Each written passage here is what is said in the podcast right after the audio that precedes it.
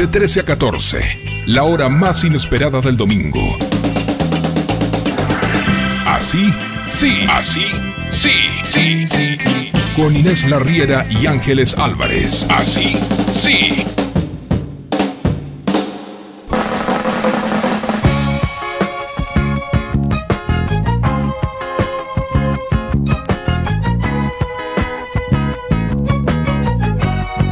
Hola, buen mediodía para todos. Estamos nuevamente acá por Halley haciendo Así Sí junto a Angie Álvarez. Buen día, Angie. Hola, Ine, ¿cómo estás? Bienvenida nuevamente también al programa. Esto que aparezco y desaparezco. una invitada frecuente ya.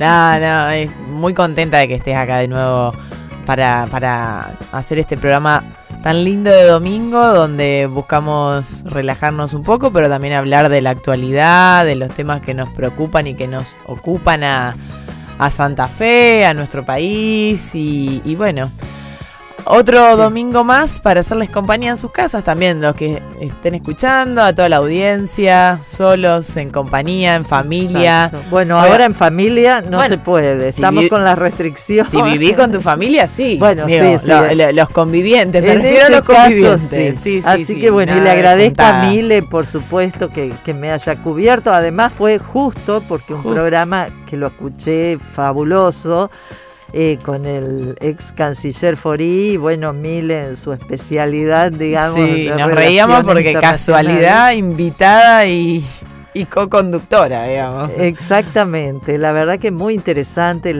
todos los conceptos del, ex canciller Forí. Eh, bueno, han tocado todos los temas. Sí, completo estuvo, estuvo el programa del domingo pasado, sobre todo, bueno, ni hablar que con Fori charlamos mucho de actualidad, aún, teniendo en cuenta el, conocimiento que tiene la política internacional en general, pero también aprovechamos con Mile eh, para poder hablar de lo que está sucediendo en América Latina, de estos movimientos em, espontáneos, populares, que se han dado tanto en Chile como en Colombia, qué consecuencias eso está teniendo y, cómo también la pandemia ha acelerado esos procesos de cambios sociales, tenemos ahora la constituyente en Chile para analizar la reforma constitucional, que también obviamente tiene sus críticas, no, no siempre es lo ideal, pero que va en proceso por lo menos de, transformación de una constitución vieja, eh, eh, nacida en dictadura. en dictadura y que, y que apunta a garantizar derechos, a reconocer derechos y, obviamente eso siempre es una es algo positivo, algo que, tenemos que rescatar como sociedad y sobre todo esta, este fenómeno de, de transformación de una constitución por, por medio o o a partir de un reclamo social. Exactamente, esa demanda social que en Chile se inició antes de la pandemia. Exacto. Ya había habido por el tema de, transporte. Empezó por un, por un aumento de boletos. Exactamente, lo cual da cuenta del, agotamiento social que existe, ¿no? en, todo, en todo el mundo, porque son fenómenos que uno también los ha visto en Europa que se han, que se han ido dando con los chalecos amarillos en Francia, etcétera, diferentes movimientos. Es como que hay un agotamiento social muy grande y esto que se da en materia electoral que es tan pendular, ¿no? Que estamos pasando de la izquierda a la derecha en una necesidad de, de, búsqueda de soluciones inmediatas que, que, claramente no están llegando ni de un lado ni de otro, ¿no? Claro que las respuestas, por lo menos eh, a priori pareciera que, está esperando la ciudadanía no, no aparecen, no, no o, no se ven reflejadas en, las mismas propuestas de los espacios. Eh, hablábamos con, con Mile lo sorprendente también de, de, lo que está sucediendo en Chile respecto a la elección de, de quienes van a ser los constituyentes en Chile que hubo un gran porcentaje de votos a movimientos independientes y, de izquierda, pero no así eh, los las grandes coaliciones de, derecha o más conservadora de Chile y de, centro izquierda, por llamarlo de alguna manera, de izquierda, pero tiene también sus moderados, digamos, que se volcó gran parte de la población hacia los movimientos independientes. Evidentemente hay algo que está pasando, que está faltando. No digo que haya una crisis de los partidos políticos en general, a veces somos un poco apocalípticos. No hay que dramatizar. Claro, pero porque, sí para está fuerte. Los partidos políticos, en definitiva, después son los que van a las elecciones y, sacan votos y son representativos. Pero digo, hay alguna cuestión que no, que, no tiene que ver con el partido político en sí, sino con quienes representan a la política. Quizás son las figuras, quizás son los discursos que no terminan de representar a, la, a, los problemas de las personas que no están involucradas. Sí, pero también se ha dado que en estos dentro de estos movimientos independientes que en algunos casos han accedido al poder tampoco han podido dar respuesta a la gente. O sea que evidentemente la política es necesaria. Totalmente. Es necesaria tener personas, es necesario tener personas formadas políticamente. Eh, porque bueno, hay todo un contenido filosófico también atrás de, todo esto. Eh, no es eh, cuestión de decir, bueno, a una persona se hace conocida, accede al poder. No es, no es tan sencillo. No, y obviamente los, los, problemas de las sociedades modernas también son muy complejos, y, muy...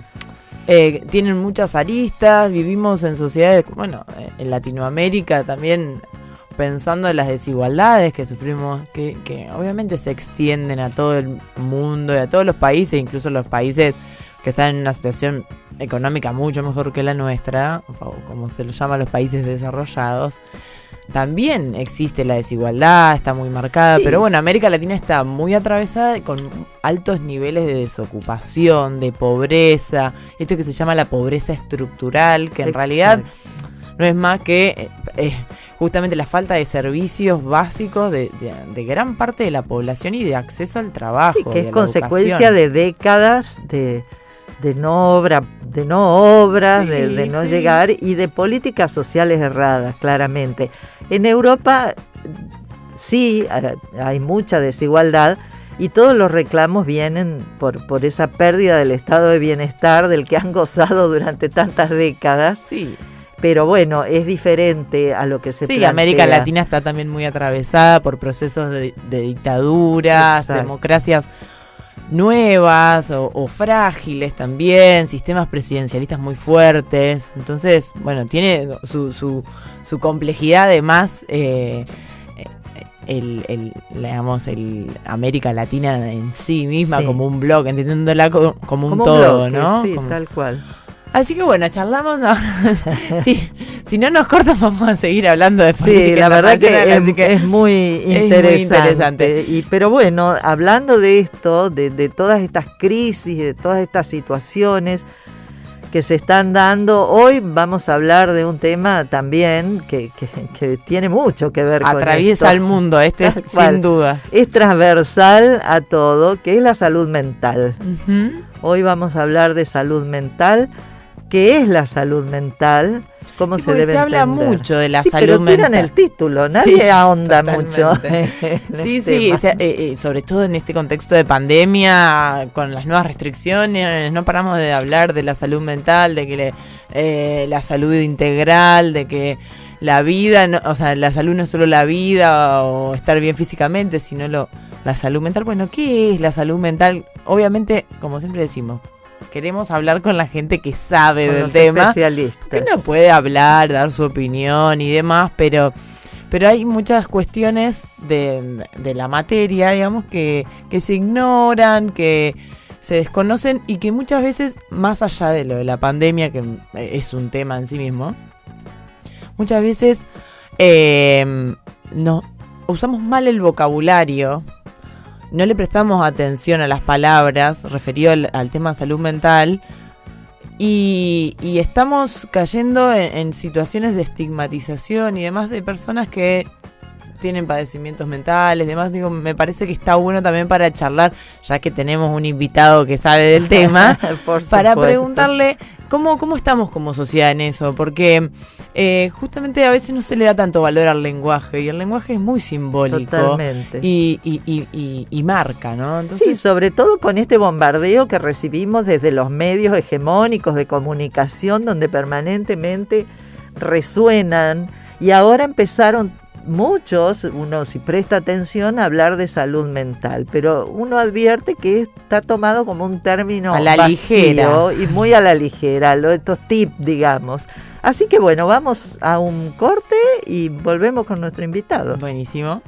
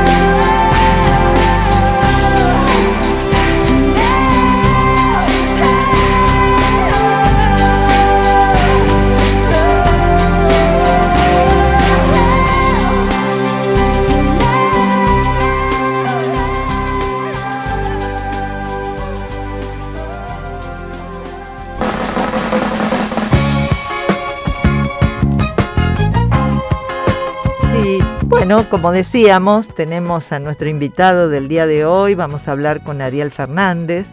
Él es psicólogo, psicoanalista, trabaja en el Hospital Mira y López, en el dispositivo alternativo Radio en la Mira. Además es maestrando en la carrera de, salud mental por la Universidad Nacional de Entre Ríos. Buen día, Ariel. Inés Larriera te saluda. Buen día Inés, buen día a la audiencia también y a sus oyentes, por supuesto. Bueno, gracias. Acá estamos, bueno, junto con Angie Álvarez haciendo el programa y, bueno, veníamos diciendo recién que, que empezamos a recibir entre todo este bombardeo informativo que tenemos en, en medio de esta pandemia, últimamente empezó a sonar en, en los medios se empezó a hablar de salud mental y todos me dicen, ay, sí, porque la salud mental, y, uno lo percibe, digamos, como en la forma en que, que, se menciona, como un término vacío, porque nadie, en definitiva, termina ahondando en esto, ¿no? ¿Qué es la salud? ¿De qué hablamos cuando hablamos de salud mental? ¿Y cómo nace, digamos, eh, eh, el concepto de salud mental desde la salud pública, ¿no?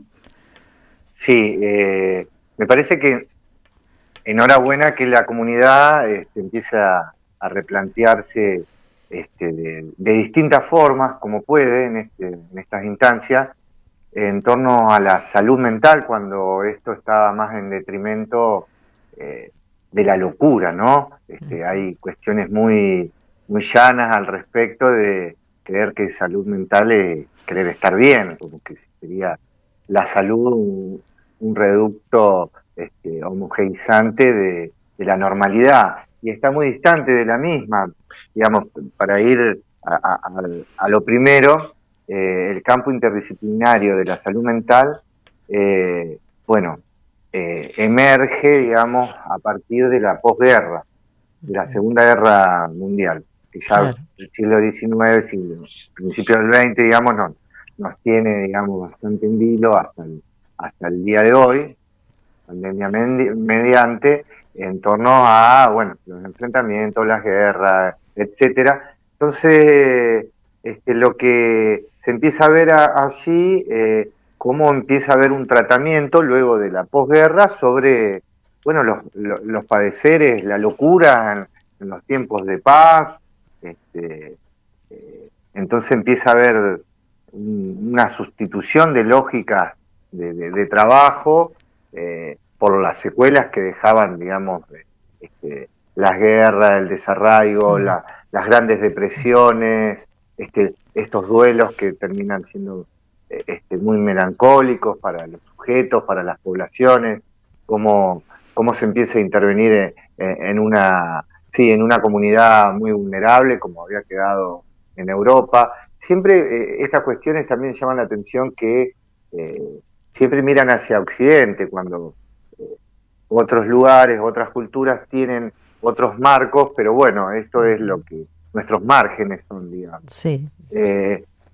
hay, digamos, toda una historia alrededor de la misma que, que hace Foucault, digamos, en torno a, su, tesis, digamos, que, que, tiene que ver con el, gran encierro que lo denomina, que tiene que ver con estos sociales y políticos hacia sectores del eh, sectores, digamos, de la ciudadanía que no eran tales, que tenían que ver con, bueno, con los locos, con histerias graves, tenían que ver con aquellos que estaban por fuera de la norma, con aquella cuestión higienicista que, se tenía también de la época, de lo bueno, de lo malo, de lo normal, de, lo patológico. Digo, este, muchas cosas no, no son tan distintas como en aquellos siglos XVI de, fines de Europa, digo.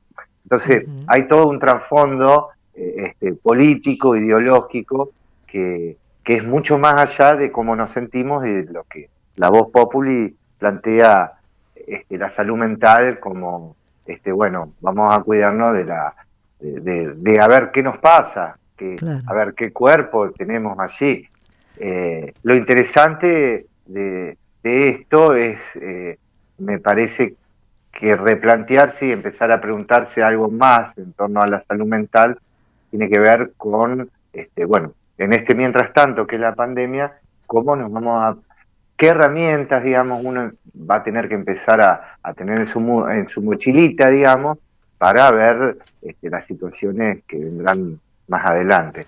Tampoco hay que adelantarse tanto y tenemos que estar más en la actualidad, pero el, campo de la salud mental eh, este, no es solo un concepto, sino que tiene que ver con, la posibilidad del trabajo en comunidad, el trabajo con otros. Claro, eso eh, es lo que yo eh, pensaba recién, esto que vos decías, a ver las herramientas con las que cada uno cuenta. Pero más allá de la clínica, a lo que cada uno decida o pueda acceder, ya sea las diferentes terapias que ofrece, se ofrecen desde el psicoanálisis, etcétera, a nivel comunitario. O sea, cómo desde el Estado se acompaña a una comunidad que está, bueno, en este momento en trauma, ¿no? Porque es, muy fuerte todo esto que, está sucediendo. Eh, es muy fuerte desde, eh, eh, o sea, que nos atraviesan un montón de cuestiones.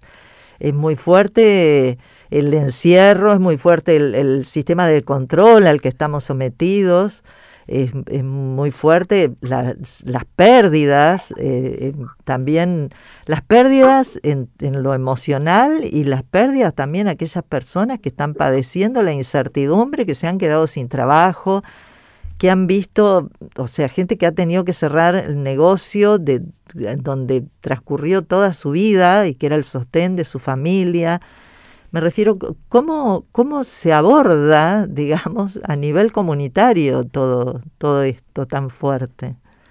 Eh, sí, yo creo que hay particularidades en, torno a, estas cuestiones que planteás. Eh, yo lo pienso como una situación de que a, a todos, todas, nos cuesta duelar la época. Hay un proceso que estamos renegando que tiene que ver con, este, tenemos que hacer un duelo de esto que nos está pasando. Y, y él mismo eh, eh, tiene esa incertidumbre porque no sabemos bien, como estamos tan signados por la ciencia, mucho más de lo que sospechamos, entonces como que necesitamos este, soluciones aquí, ahora y ayer. Y esto tiene que ver todo con, con, instancias de trabajo de uno, de instancias este, de lo personal, de su historia, de, qué cosas se han acelerado en, esta pandemia. Eh, sabemos que las cuestiones laborales, las cuestiones afectivas, este, no tenemos las mismas amistades, no tenemos este, los mismos vecinos, no somos más los mismos. Digo, entonces hay, hay, hay una situación de crisis por momentos, porque no hay un rector, digamos, no hay hay algo que ordene, que estaba dado dentro de la, de la ciencia, vamos a ponerle un, discurso más, este, en psicoanálisis le decimos amo a esto, de, que pueda tener, digamos, este, eh, e, esas posibilidades de que uno este, sea infligido desde ese lugar. Eh, lo que sí es que acá no es sin el otro, esto es así, ese es el punto de inflexión. Este, vivimos también eh, eh, en situaciones muy este, neoliberantes en torno a las ofertas y a las demandas, digamos. Nos crean una demanda que no es esa, por lo visto. Uno necesita de los afectos, uno necesita del lazo solidario, no necesita del otro, digamos. sí, pero esto que vos decís acá, esto no es sin el otro, no es sin el otro, pero ¿cómo se hace con un lazo social que está tan, tan deteriorado, ¿no? Eh, es, reconstruir también desde ahí, ¿no? Por, por, las desigualdades, por, por bueno, por todo lo que sabemos que está, está pasando la Argentina puntualmente hablando de nuestro país, ¿no? Sí, la Argentina y gran parte del mundo, digamos, no solo la Argentina, pero digo, como el, el escenario es tan magnánimo, entonces también uno no vamos a pretender, digamos, en algunas situaciones de que eh, siempre, viste, esta cuestión ideal que tenemos de creer que somos otro país y somos Argentina. Me parece eh, estas cuestiones, viste, que uno escucha de, todo el mundo, lo hablamos por ahí, nuestro inconsciente colectivo siempre tiene, tiene, tiene esos pluritos, digamos, que, que a, la, a la corta o la larga este, embarran la cancha, como quien dice. Eh, sí, es, es, un tema un tema muy grande de, cómo relanzar eh, una oferta de lazo social que, sea otra cosa y que no esté siempre este, mediado desde, desde los partidismos, ¿viste? Porque eso también es otra de las situaciones que, vivimos este, eh, en pandemia o no pandemia, que cuando hay elecciones, bueno, hay todo un reflujo de situaciones como que podemos ser todos iguales. También hay que saber vivir con la diferencia, este, por eso la, apuesta es, es grande, la que nos espera, hay muchas cosas por hacer, este, desde ya que eh, las situaciones ahora este, empiezan a empiezan a tener, digamos, como otro reducto, no vamos a, poder eh, ser buenos o, que nos quiera todo el mundo o ser aceptados. No, me parece que eh, se trata de ser uno mismo. Me parece que no hay que tener miedo a vivir. Eh, ese es uno de los puntos.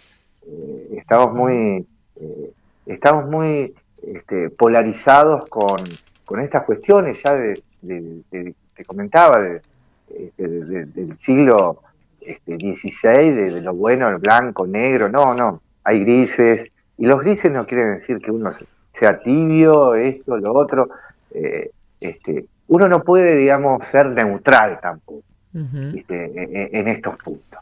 No, a ver, ¿para dónde querés ir? ¿Para este lado? ¿Para el otro? Si vas para este, bueno, vamos a ver de qué se trata. Apuestas, este, como toda apuesta, ¿viste? hay algo así que, que hay que perder también. Sí, pero también eh, permitirse cambiar de idea, ¿no? Decir, bueno, yo iba por acá, pero esto a mí no. Bueno, cambié de idea, cambié de posición, me parece que, que que tampoco nos bancamos el, error, ¿no? De decir, no sé si error o esto de decir, bueno, cambié de idea, punto. ¿Cuál es el problema? Eh, por, eh, en ese punto de la singularidad de cada uno, este, me parece que, es, es eso, por ese lado. A ver, ya no somos más los mismos. Este, aprendamos de uno mismo también de lo que nos pasa. Eh, y cuando ocurren este tipo de situaciones, que la, hemos vivido nosotros con, a ver, con la inundación, este, con la dictadura, digo, con los, con los cambios este, de gobierno. Este, somos un pueblo eh, muy fuerte en un montón de sentidos, muy resiliente. Entonces, esto también nos tiene que, viste, parece que nos tiene que servir de algo, viste, como siempre dando, ¿no? Este, de una manera, te tiene que servir de algo, viste, eso parece que escuchar esas voces de antaño, viste, que, que era de una época. No, no, no es que no tiene, tenemos que ver cómo continuamos y tiene que ver con un montón de situaciones. Y seguramente que algo, algo distinto va, va a emerger de cada uno, pero no alcanza con el cada uno. Y en esto de lo comunitario, como vos decís, y bueno, el lazo está, la verdad que este, no solo irritado por un montón de circunstancias, este, sino que es muy deteriorado, muy fragilizado, y me parece que las instituciones, por lo menos en mi caso, donde trabajo en el Hospital Miri López como un efector de salud y de salud mental, eh, tiene que, digamos, eh, pensar qué comunidad queremos.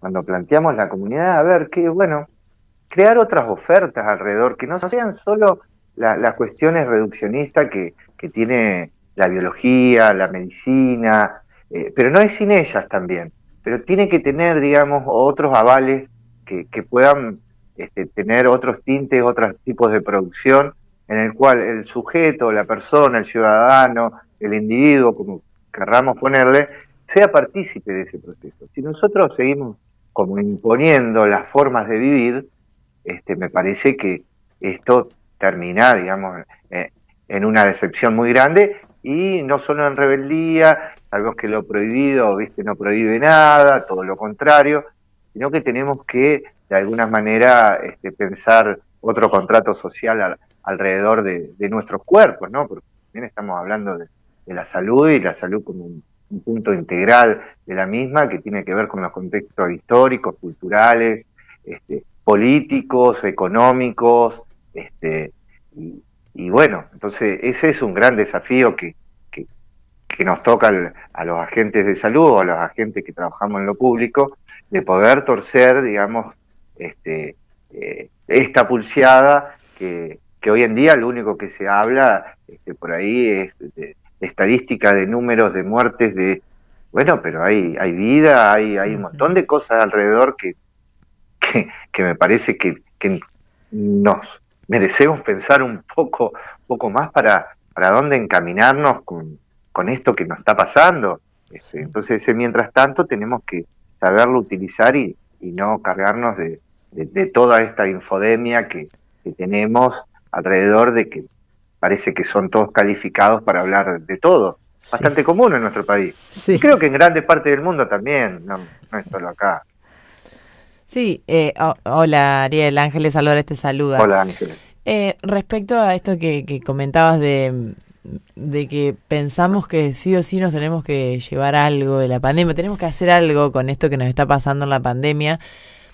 Yo lo que noto es que hay de todos modos un proceso de reflexión que quizá por el momento sea individual, eh, pero que se muestra colectivo en algunas actitudes respecto de, eh, por ejemplo, la comparación que hacías con el proceso de la inundación y demás, me parece que en, esta, en este momento que estamos viviendo también se han han aparecido algunos gestos de solidaridad comunitaria, ¿no? De, la gente que la está pasando mal, sobre todo desde el, desde el punto de vista económico, de quienes no tienen ingresos, de, un plato de comida.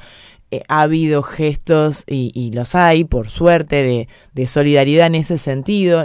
Quizá todavía nos, nos cuesta pensar como sociedad, como comunidad, cómo transformamos esta, esta cuestión de solidaridad más de asistencia en algo de, bueno, crecer desde lo social eh, como, como comunidad eh, hacia una sociedad más justa, que nos replanteemos un montón de, de conceptos, digamos, y de, de estigmas incluso que, que, que, cargamos, a veces por ignorancia, a veces por individualidad, individualismo, pero creo que hubo como un momento y lo, lo sigue habiendo de, de, donde nos hemos detenido a pensar en, en nuestras vidas, en lo que queremos, en lo que deseamos, en lo que no deseamos. Digo, hubo como quizás dentro de todo esto que estamos atravesando, que pareciera ser todo negativo, eh, rescatar también esto de, de darnos el, el, tiempo para, para pensar en nuestro deseo y en, y en lo que queremos a futuro también como individualmente y colectivamente. Me parece que dentro de, de la pandemia eh, y de todos sus efectos negativos también em, se naturalizó, incluso se aceptó esto de, bueno, cada uno tiene que hacer una reflexión propia también de, de, qué, de qué estamos haciendo con, con nuestra vida, con nuestro deseo y, con, y, en lo comunitario también, ¿no? Yo creo que eh, tocas ahí, Angie, un punto es fundamental que, que quizás empieza a tener otra circulación que tiene que ver qué queremos hacer con nuestra vida, para dónde va, qué es nuestra vida, ¿viste? ¿Para qué? Digo, todas, todas ofertas metodológicas. Sí, sí, sí, A ver, pero no, no hay una fórmula. Me parece que el deseo, lo, lo bueno que tiene o instala, es el motorcito de lo imposible. Entonces, bueno, pongámonos a soñar también.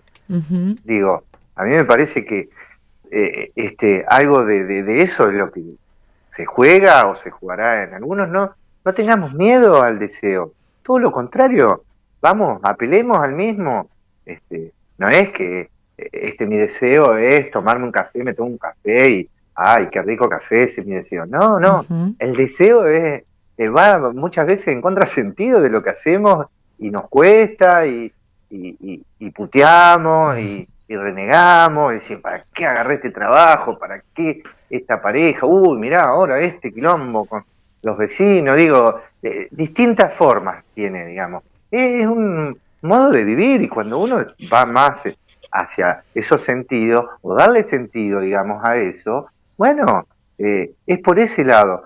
Eh, yo este, me parece que eh, esto que vos planteás también como la reflexión y yo creo que hay cuestiones que son mucho más elocuentes en torno al hacer, al saber hacer, digamos, a ver con eso que uno tiene. A ver, ¿por dónde? Quizá no sea, viste que estamos en estos márgenes de la idealización, que todo tiene que salir bien. Quizá no sea, qué sé yo, este, eh, un gran maestro carpintero, pero bueno, cuánta gente se animó con los instructivos en hacer cosas. Volvió una cuestión de las manualidades, ¿viste?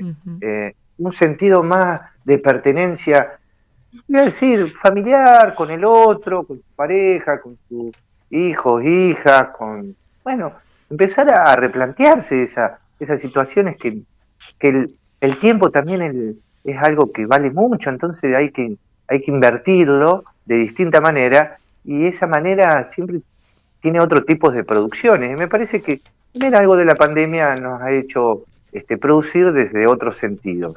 Y, o volver a, cuestiones a, más letargadas de, de, la infancia, de, los abuelos o de los padres, depende de la edad, las generaciones, y, pero también hacerse amigo de la tecnología.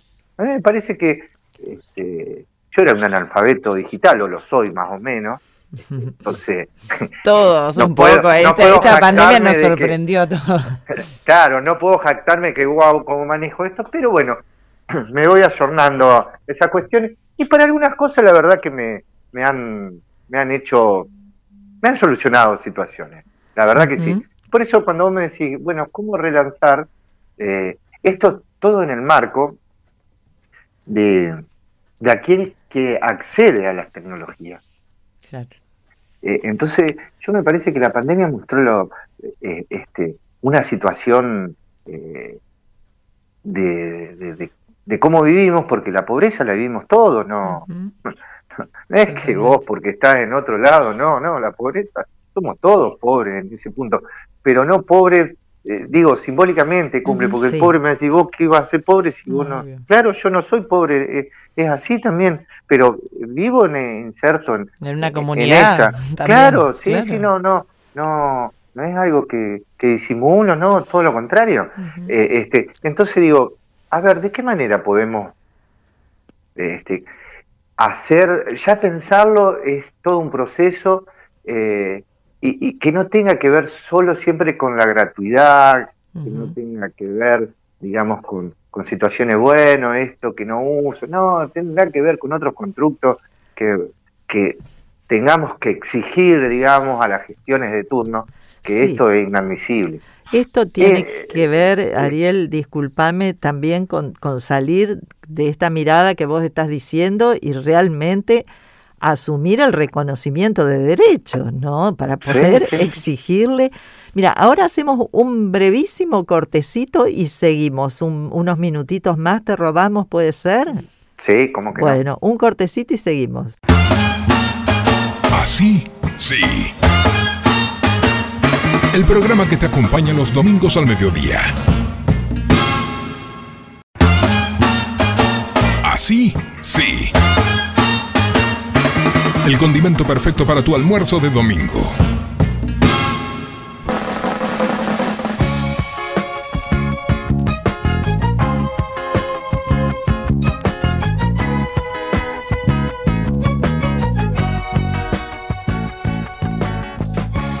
Bueno, y seguimos charlando con, con Ariel, que la verdad que le podemos preguntar tantas cosas desde, te digo, hasta, hasta cuestiones personales te dan ganas de preguntarle ya, Ariel, la verdad que es muy este interesante, pero, pero no, no. Eh, Ariel, yo me quedaba con esto que, que charlábamos eh, en el bloque anterior respecto también de de la pobreza, de, estar inserto en una comunidad donde no necesariamente a mí me falte para comer, pero también, eh, eh, bueno, es simbólico, es, en muchos sentidos también la pobreza y además porque no, no, somos ajenos a lo que le pasa al otro. Y en esto te quería consultar respecto de, por lo menos, eh, a mí me pasa que estoy viendo mucha, mucha gente, muchas personas en la calle em, que a, simple vista se nota que, están con algún padecimiento mental, que están transitando algún padecimiento mental y que están en situación de calle. Digo, ¿qué, qué pasa con esas personas? ¿Cómo, cómo, si se las está acompañando de alguna manera? Porque yo he visto como que se ha incrementado, o quizás es una percepción mía, no sé, quisiera preguntarte desde tu lugar, desde, desde tu trabajo en el Miri López, ¿cómo, cómo ves esta situación y, qué es lo que se puede hacer o si se está trabajando realmente en ese tema? Eh, sí, digamos, las brechas que, digamos, de, no poder de bregar por un Estado real de derecho y, uno sujeto a los mismos con, los requisitos y obligaciones que, traen consigo, la exclusión es, un punto este, terrible este, y a su vez eh, eh, la cuestión del sistema es, es excluir a aquel que no produce, aquel que no consume, eh, y cada vez en Santa Fe se ve no solo digamos, este, gente viviendo en cualquier lugar, sino familias, este, ya hace un tiempo, no, no solo en la pandemia. Sí, sí, este, totalmente. Eh, ya hace un tiempo. Yo eh, tengo entendido eh, que hay refugios en el último tiempo que en los periodos estivales empiezan a refuncionalizarlo. Y, y, que tiene todo un protocolo también, entonces está bien, se apela a una igualdad, a una cuestión universal ahí mismo, cómo tienen que ir, bueno, etcétera, pero hay gente que queda por fuera de los mismos. Y, y por experiencia conozco gente, digamos, que, que, bueno, que termina en, en, las fronteras, digamos, en, las instituciones. digamos, siempre hay como épocas que se demoniza el Estado, ¿no? Como que el Estado, el Estado, el Estado.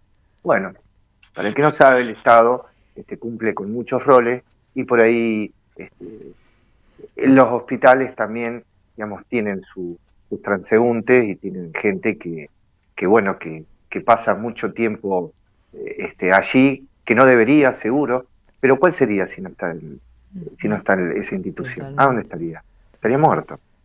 O en la cárcel, digamos. Esto de este, la exclusión tiene que ver con, con cuestiones de los que están fuera del sistema, este, y terminan en la cárcel o en el manicomio. Y Loquero, psiquiátrico, como le quieran decir. Este, eh, son esos, digamos, esos son los lugares. Porque hay estado. A ver, está bueno en un psiquiátrico, está bueno en la cárcel. No, este, pero este, lo que lo que apelamos allí es decir, bueno, ¿de, qué manera? ¿Se puede aún todo? Y yo creo que sí, el espíritu nuestro tiene que ver con eso.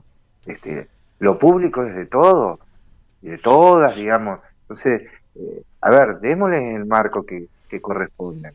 Eh, y estas, eh, estas yo particularmente te, te, quería consultar respecto, obviamente que vemos familias enteras, lamentablemente, en la calle, y respecto de, de personas que, que vemos que están transitando alguna algún sufrimiento mental, digo, ¿cómo se trabaja? Porque me ha pasado de em, que me plantean, bueno, uno por estar en el lugar donde está y demás, eh, hay tres personas que están en la esquina todo el día, que, que, son agresivos o que a veces mucha gente lo plantea desde el lugar de, de, la buena fe, decir, ¿qué, ¿qué, qué, pueden hacer con estas personas que están acá y que pareciera que la están pasando muy mal, que hablan solas, que gritan, que están, digo, eh, ¿qué, ¿Cómo se trabaja? Si se trabaja, si, si hay algún trabajo ambulatorio, eh, ¿qué, qué, qué hacemos con esta gente, como vos decías, que quedó en el borde, en el borde para afuera ya, digamos, de, la sociedad? Ni siquiera eh, pareciera que tiene posibilidades de reinsertarse, por lo menos eh, en su situación actual en la calle, aparte siendo totalmente o ignorados o, o, o rechazados por la misma comunidad, ¿no es cierto? ¿Cómo, cómo se trabaja desde la institución con estas personas y, desde el Estado también, no? Eh, mira, tocaba un, tema en el cual eh, nosotros en el equipo de trabajo que tenemos en, el hospital, yo trabajo en un dispositivo alternativo que, es, Radio en la Mira, eh, que son ofertas no asistenciales, no, no porque no asistamos, digamos, sino que no asistenciales que, que tienen un marco eh, este, distinto sobre este, los derechos de, pacientes o de aquella persona que necesita una intimidad, una privacidad este, para este, poder hablar sobre su padecimiento subjetivo. Nosotros tenemos otra oferta sanitaria y de salud en torno a gente que por ahí no iría nunca a un centro de salud, a un hospital, a los consultorios externos. Entonces, eh, este, nosotros estamos, eh, somos, tenemos la posibilidad también, al haber este, continuado el, año pasado con nuestro trabajo y este, de, de ir alojando, digamos, esta, este tipo de... Veremos si son demandas, pero también son una mirada, ¿viste? También uno a uno no le puede pasar este por enfrente a alguien que esté pidiendo, a alguien que esté gritando, digamos, apela siempre al gesto eh, de la mirada como humanizante, ¿viste? Claro. Eh, entonces, digo, estas subjetividades que, que, están en juego y que se generan, y toda la deconstrucción que debemos hacer en torno a las representaciones sobre el loco como aquel, o el loco lindo, o peligroso, o, peligro, o la peligrosidad de la misma, cuando sabemos que, bueno, los casos son muy bajos de que pueda ocurrir algo, todo lo contrario, loco, las personas que tienen cierta este, dificultad con el lazo, este, o, la psicosis misma, es muy, te tienen miedo todo lo otro, todo lo contrario, digamos. es que ellos nos tienen miedo a nosotros. Exactamente, eso iba yo me pongo De otro, yo me pongo de otro lado, pero me parece, bueno, les tenemos miedo también.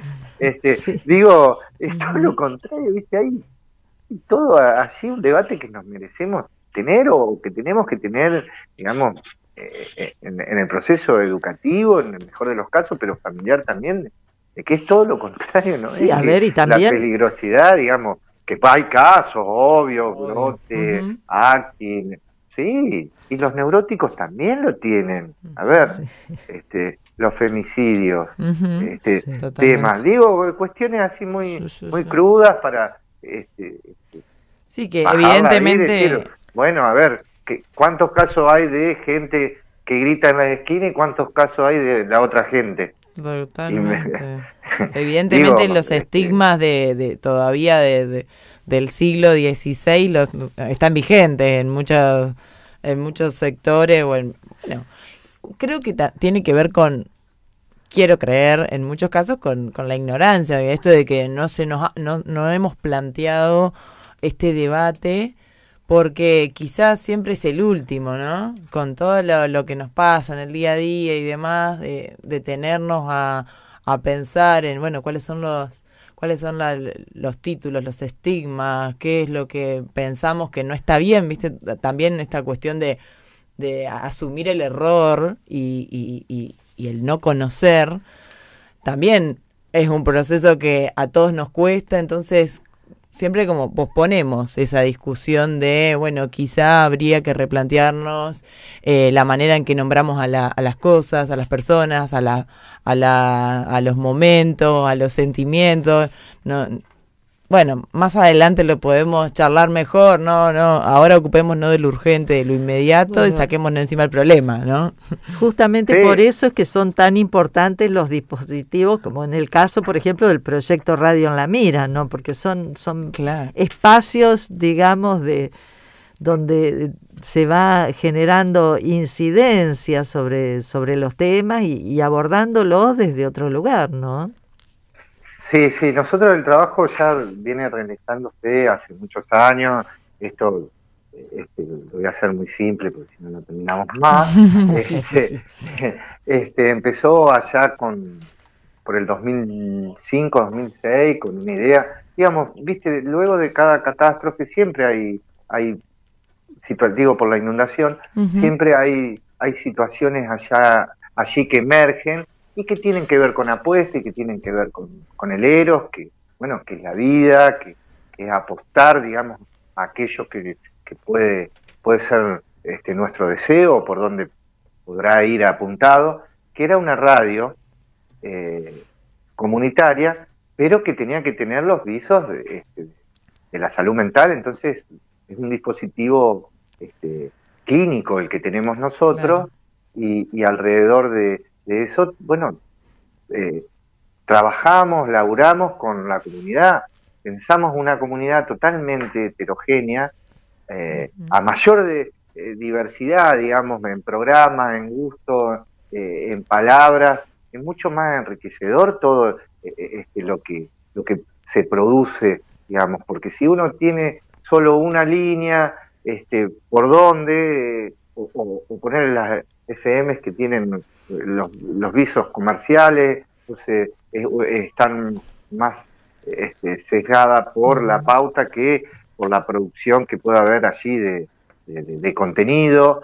Eh, y bueno, nosotros este, laburamos este, ya hace bastantes años, este, como les decía, desde el 2006 empezó ese proyecto, hubo talleres, se salía este, todos los miércoles una hora, dos horas, no, una hora desde Radio Chalet, este, luego en el 2008 empezamos a tener los estudios propios en el Hospital Miri López. Ustedes están, es el 87.7. Así es. Eh, y en las redes sociales, Ariel, eh, también está Radio en la Mira. Sí, el Instagram. Eh, Así que lo buscan, tienen un blog también, que está muy bueno.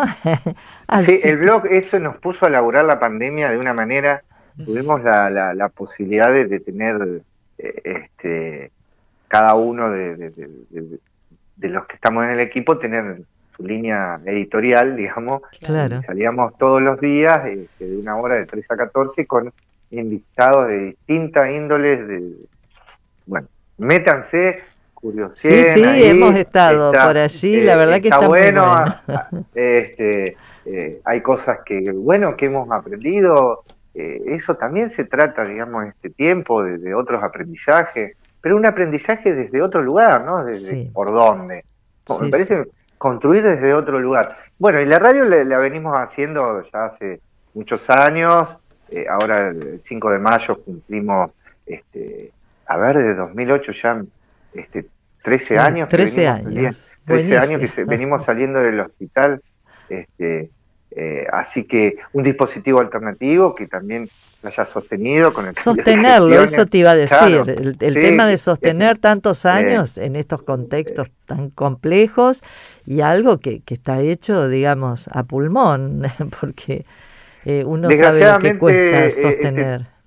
tendríamos que apelar a, a, que a que el Estado este, te digo el Estado por cuestiones que, le toca la gestión de turno pueda, pueda ver más allá de, la pandemia, vamos a decir. ojalá sea pronto. Porque es tan cansador, es tan cansador escuchar todo el día eso, que pueda tener eh, eh, la, eh, digamos, la inclusión de otros dispositivos, no solo el de la radio, porque ya tiene, digamos, su, hoja de ruta, vamos a decir, en la comunidad, pero que puedan tener, que se visibilice otras prácticas, porque hay gente que viene laburando un montón eh, este, y a oscuras, ¿viste? Entonces, Totalmente. Este, eh, hay un montón de situaciones que, que podemos, pero no sin el otro, digo, esto de, no como un cliché, porque es real, digamos. Es así, eh, es así. Es así.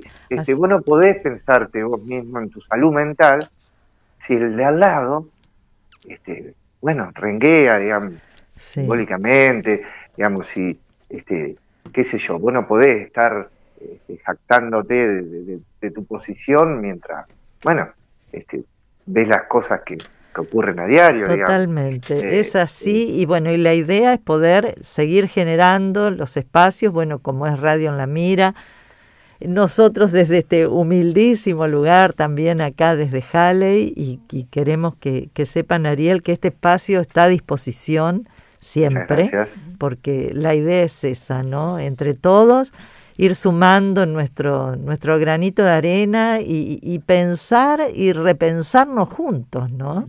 Así que un placer hablar con vos. Y queremos agradecerte el tiempo, por supuesto. No, está bien. Igualmente, así que este, de igual manera la radio es, está abierta hacia la comunidad y la comunidad somos todos, todas, digamos, estamos insertos todos en eso. Y en la cultura, buscamos desde otros sentidos este, eh, y apelemos a la salud, digamos, al bienestar. Si hay cosas que no hacen bien, ¿por qué no hacerlas? Así es. y aquella que sospechamos que no sabíamos, bueno, intentémosla también. Exactamente, totalmente. Un poquito de algo que después, bueno, se resignificará en otra cosa y bueno, vamos sustituyendo. Digo, no nos quedemos ya con, con los modelos este, que nos letargan y que atrasan. Este, me parece que esto este, nos pone en, vilo y, atentos de otra manera. No estar vigías, ¿viste? o controlando esto, lo otro. No, hay que tengamos, digamos, la posibilidad de, dejarnos eh, este, fallar, errar, este, posibilitemos no este, un encuentro distinto, digo. En definitiva, de vivir, ¿no? Claro, sí, sí, el, deseo, es dinámico y se resignifica constantemente, digamos, algo. El deseo es algo imposible, así que bueno, sigámoslo practicando, digamos, es motorcito. Este, siempre algo nos falta, Dios, como es. Tal cual. Este, Muchísimas gracias. Muchas gracias, Ariel. Por favor. Este, gracias Angie y gracias Inés. que tengan buen día y saludos a la audiencia. Gracias. Eh. Chao, chao.